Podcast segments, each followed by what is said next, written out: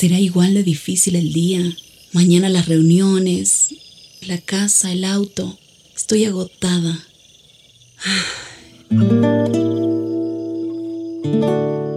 No importa cuántas cosas me hayan angustiado hoy.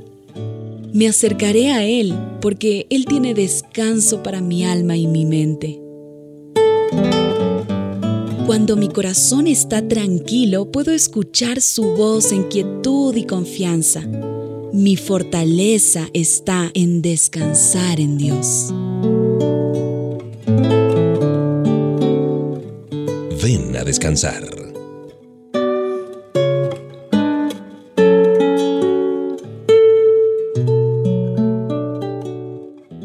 Gracias por estar aquí en la programación de HCJB y un tiempo para descansar. Realmente que nuestra vida necesita un día o varios días de retiro cuando cerramos las puertas del ruidoso torbellino de la acción, del corre-corre de todos los días y nos encontramos a solas con Papá Dios.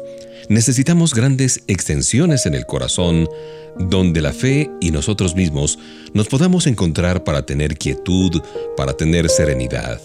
La vida está tan ahogada por las ocupaciones de este mundo, la bondad tan perdida en medio de tantas exigencias, que el amor pasa desapercibido o quizás en el mejor de los casos pasa a un segundo plano. Queremos hacer un lugar apacible donde los que amamos puedan ver el rostro de Papá Dios, donde puedan derramar su corazón por toda la tierra, donde nosotros podamos entender la hermosura de la creación, donde podamos contar las estrellas, donde podamos contemplar el crecimiento de las flores y aprender en medio de la calma aquello que los niños y las aves saben de sobra.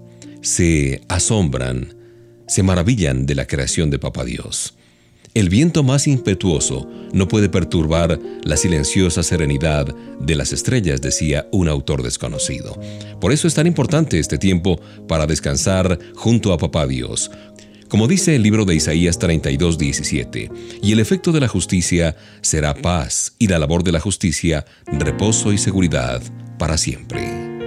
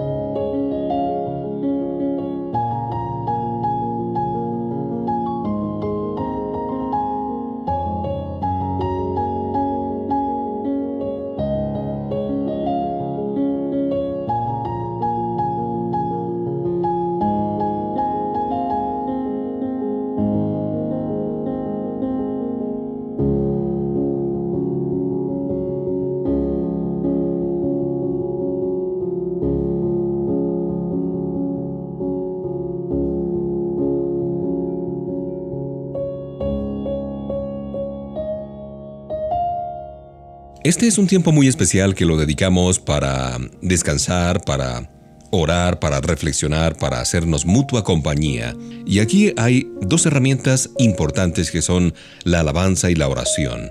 Son las llaves que abren las ventanas de los cielos y dejan caer las lluvias de bendición celestial. Pueden abrir todas las prisiones y dar libertad a los prisioneros. Lo que hicieron por Pedro, Pablo y Silas, pueden hacerlo por nosotros, no importa dónde estemos confinados el día de hoy. Muéstrenme un cautivo más infeliz que el cristiano que está aplastado por las preocupaciones, cuya canción el enemigo, Satanás, ha silenciado. La canción de alabanza y la voz de la oración le abrirán la prisión, aunque sea medianoche, en su alma. Como dice el libro de Filipenses 4:6, en toda oración y ruego, con acción de gracias. Sí, de pronto no podemos dar gracias por lo malo que nos ha ocurrido, pero podemos ofrecer alabanza por haber resultado en bien nuestro. Muchas cosas que consideramos desagradables son bendiciones. Las tribulaciones y los grandes problemas son bendiciones disfrazadas porque solamente a través de este proceso disciplinario se logra el perfeccionamiento del carácter.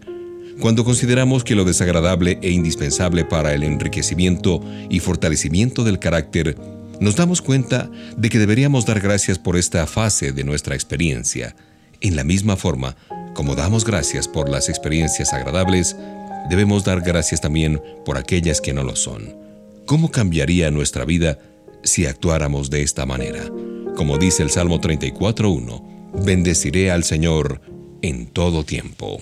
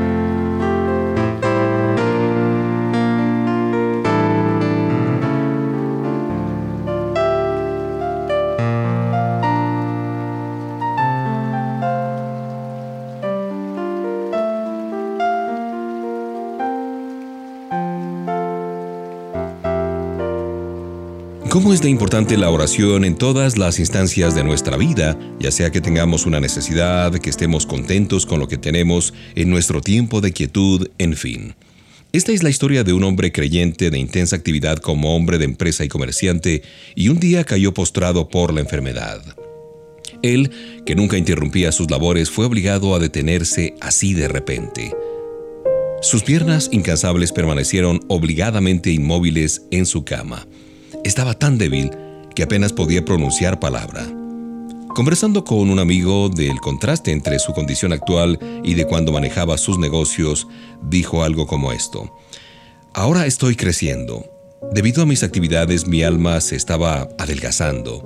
Ahora estoy creciendo en conocimiento de mí mismo y de algunas cosas que me conciernen íntimamente. Sin lugar a dudas hay muchos de nosotros que hacemos adelgazar nuestra alma debido a nuestra actividad incesante, corriendo por aquí y por allá, y por no detenernos a pensar en lo que Papá Dios hace por nosotros, pasar horas de quietud para alimentar nuestra alma y esperar en Dios.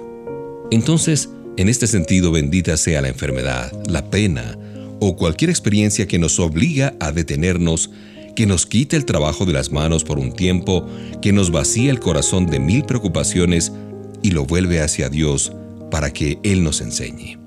Pero, ¿por qué tenemos que esperar la enfermedad o el dolor para obligarnos a tener horas de quietud que nuestra alma necesita? ¿No sería mejor que nos preparáramos para apartarnos cada día durante un momento de el mundo bullicioso y desapacible para contemplar el rostro del Señor? Mirar dentro de lo más profundo de nuestro corazón, aprender lo que necesitamos aprender y obtener fortaleza y vida de parte de Dios, que es la fuente de la vida. Bendita hora de oración que del contacto mundanal me llevas hasta la mansión de mi buen Padre Celestial. Con estos eh, versos, un momento de quietud cada día de trabajo y de lucha, estaremos siempre fuertes y preparados para toda buena obra. Al esperar de este modo a Papa Dios, renovaremos de día en día nuestras fuerzas gastadas y estaremos en condiciones de correr y no cansarnos, de caminar y no fatigarnos, y de levantar las alas como águilas para realizar intrépidos vuelos espirituales.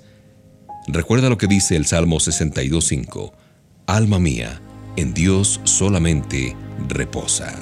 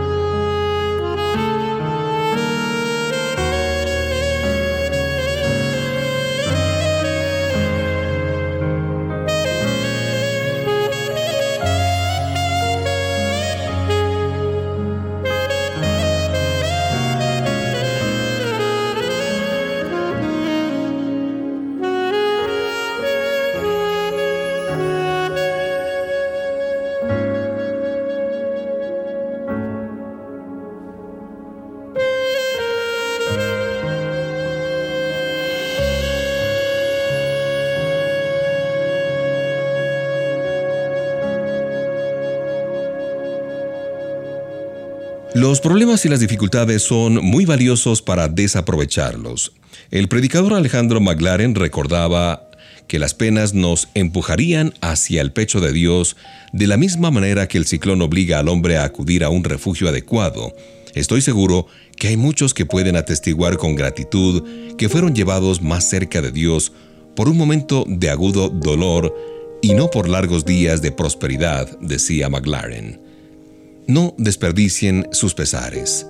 Cuiden que los preciosos dones del desengaño, el dolor, la pérdida, la soledad, la mala salud y las aflicciones semejantes no estropeen tu vida, sino que más bien la compongan. Cuida que estos sinsabores te conduzcan más cerca de Dios y no que te alejen de Él. Las tristezas son el viento de Dios, son viento en contra. A veces son fuertes como ciclones, son los huracanes de Dios. Toman la vida de un hombre o de una mujer y la levantan hasta los niveles más altos, hacia los cielos de Dios. Tú de pronto estás experimentando aquellos días eh, de dificultad cuando la atmósfera parece tan pesada.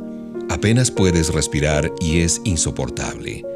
Pero luego, de repente aparece una nube en el horizonte, crece más y más y lanza su bendición sobre la tierra. Estallan tormentas, los rayos recorren el cielo y los truenos retumban. La tormenta lo cubrió todo e inmediatamente la atmósfera se limpió. Ya hay una nueva vida en el aire y el mundo parece haber cambiado. La vida humana está hecha conforme a este mismo principio. Cuando estalla la tormenta, la atmósfera cambia, se aclara, se llena con nueva vida y una parte de los cielos baja hasta nosotros. Recuerda lo que dice en el Evangelio de Juan 16:20. De cierto, de cierto les digo, que llorarán y se lamentarán, pero aunque ustedes estén tristes, su tristeza se convertirá en gozo.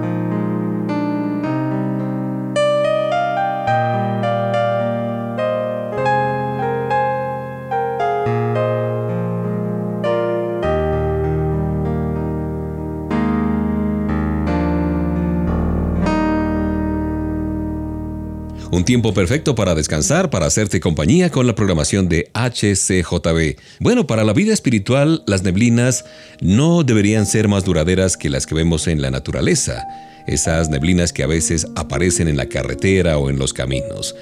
Usualmente la gente conocedora del tiempo dice, no, eso se disipará dentro de un rato. y así sucede cuando la neblina gris de la costa deprime los corazones que anhelan un día de sol, y esto es lo que ocurre. Primero aparece un resplandor plateado en el cielo, cerca del sol, luego las neblinas van descendiendo paso a paso a un azul del cielo en uno y otro lugar. Luego suavemente las nubes emprenden la retirada para dejar antes del mediodía que el brillo del sol y el azul del cielo dominen el paisaje. Yo sé que a ti te ha pasado como a mí, cuando vamos a la playa ocurre esto. Nosotros podríamos librarnos con más frecuencia de los pesares del corazón y de las caras largas y tristes, aquellos días cuando nuestra vida amanece así gris, ensombrecida, como que estuviera una niebla. La neblina queda de las tormentas del día anterior. El día terminó con un malentendido, con algo que no podemos comprender. Eh, hoy, por ejemplo, la mañana se presentó brumosa, deprimente, pero ¿para qué hacerle caso? El tiempo se arregla solo. La neblina es superficial. Se disipará de un momento a otro. Ten confianza. Hay un cálido sol de amor que está obrando y ese cielo azul estará pronto abarcando todo sobre nuestras cabezas.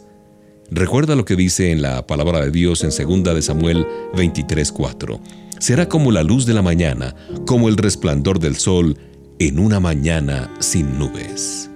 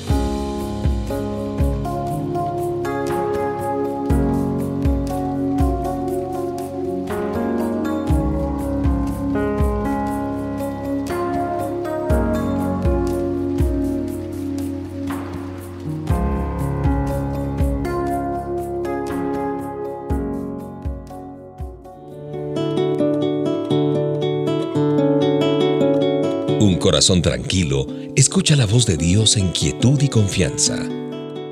Ven a descansar.